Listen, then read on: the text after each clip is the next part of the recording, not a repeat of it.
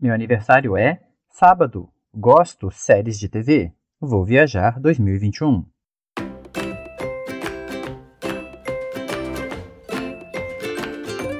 Você vai entender por que três frases que eu acabei de dizer na chamada deste episódio não fizeram sentido.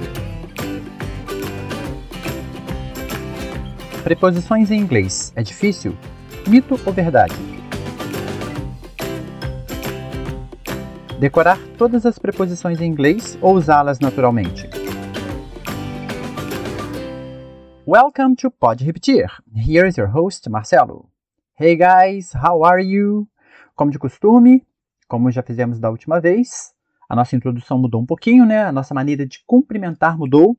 Em vez de dizermos somente Hey guys, what's up? Hey guys, how are you? Dizemos também Welcome to Pode Repetir. And here is your host, Marcelo. E você já está se habituando a isso.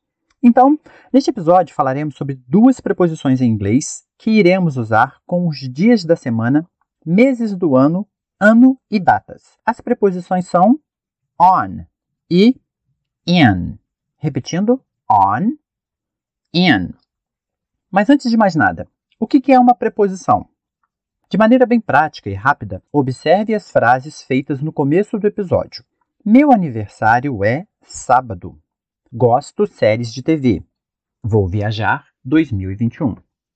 O que, que faltou nas frases?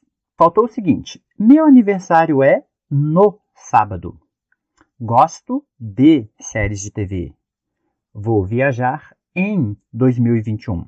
Essas três palavras que deram sentido à frase, ou às frases no, de e em, são chamadas de preposição, em inglês preposition.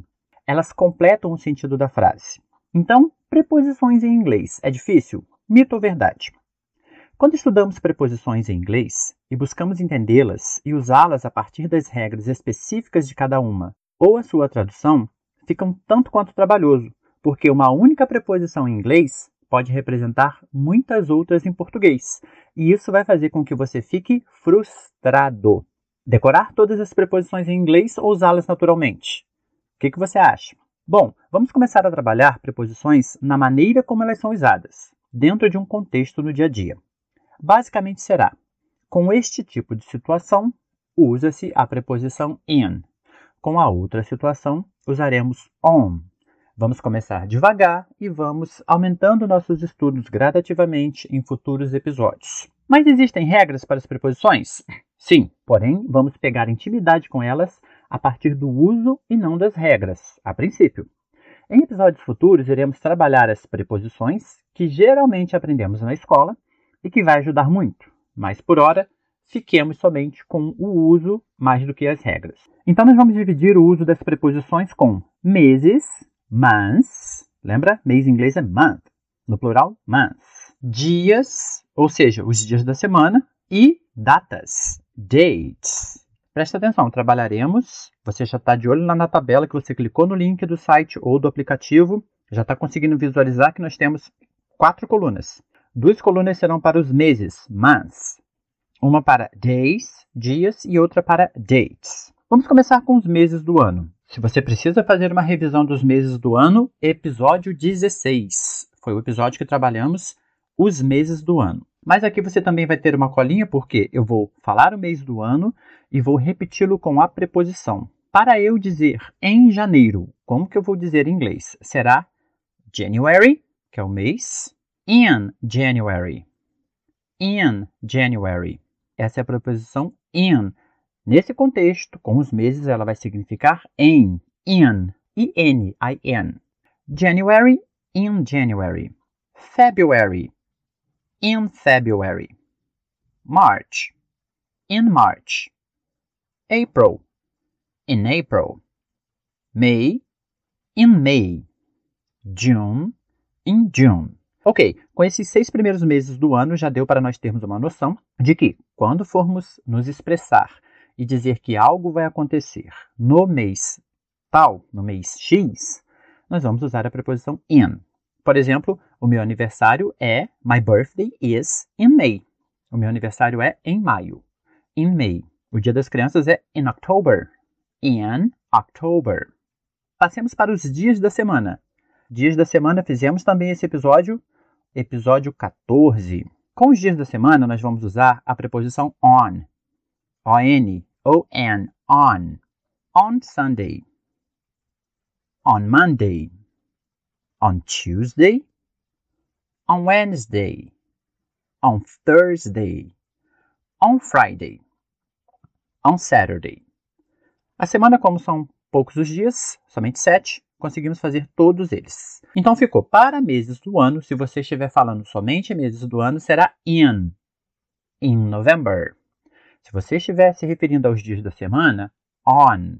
Essa é uma regrazinha básica, geralmente não muda, então vai ficar fácil de você identificar e de você usar. Porém, quando for data, presta bem atenção, quando for data, o que é uma data? A data é quando você especifica o dia e o mês, ou o dia, o mês e o ano.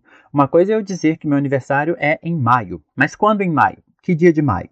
Uma coisa é eu dizer que o Natal é em dezembro, in December. Outra coisa é eu dizer quando em dezembro que é. Então, mês é uma coisa, dia é outra e data é outra. A data vai ser completa, mais específica. Quando que é o Natal? Christmas, que é Natal em inglês, Christmas is on December 25th. On December 25th. Mas espera aí, teacher, você acabou de falar que com meses, com meses vai ser in. Sim, se o mês estiver lá sozinho, você só está especificando o mês, aí você vai dizer in, in December. Mas se você estiver dizendo uma data inteira, aí você muda para o on. Por exemplo, on December 25th. On December 25th. E com ano, que preposição que nós usamos? Se nós nos referirmos somente ao ano, também vai ser in. In. In 2020. Ou in 2020. Por que, que eu estou usando 2020? Porque 2020 vai ficar 2020. 2020.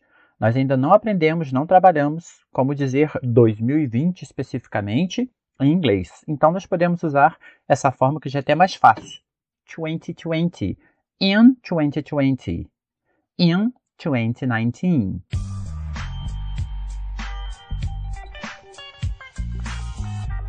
Então agora como prática, vou fazer o seguinte, trazer os seguintes exemplos.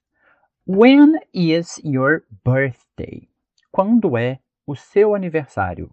A resposta será It's é in, tá vendo aí? In March.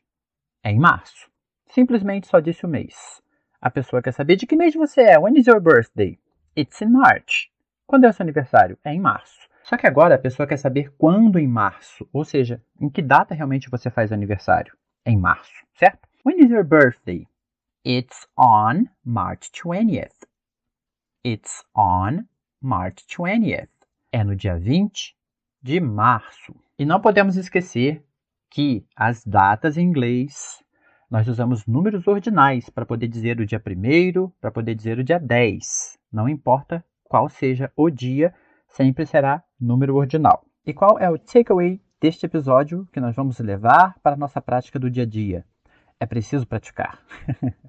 parece um takeaway, parece uma mensagem meio repetitiva, mas eu vou ter que insistir nisso porque somente a prática vai trazer o domínio. Quando você ouve isso pela primeira vez, poxa, on, in, mês, data, dia, ano, oh my god. Mas se você não praticar, ele vai continuar sendo oh my god. Por isso é preciso a prática. Então você vai no nosso arquivo, você vai olhar, vai copiar, vai criar frases, vai criar diálogos com uma pessoa ou vai criar diálogos consigo próprio e vai manter a sua prática cada vez mais aumentando seus conhecimentos. Tranquilidade, beleza? Então, isso é tudo para esse programa. That's all, folks. Você já sabe que encontrar os nossos conteúdos do Pode Repetir é super fácil. Você tem o site www.podrepetir.com.br e lá na seção plataformas você encontra uma variedade de aplicativos e plataformas onde você pode ouvir o podcast, desde o Spotify até o Apple Podcast, Google Podcasts, whatever. é isso daí. Faça bom uso de todas essas ferramentas, não somente o podcast pode repetir, mas também buscar no YouTube, buscar na grande rede, na web, no, nos wwws da vida. E assim você vai conseguir ser um bom falante de inglês, assim como também eu desejo que você seja um excelente falante de português. Tranquilidade, um grande abraço. Até o próximo episódio. See you next episode. Bye bye. Take care.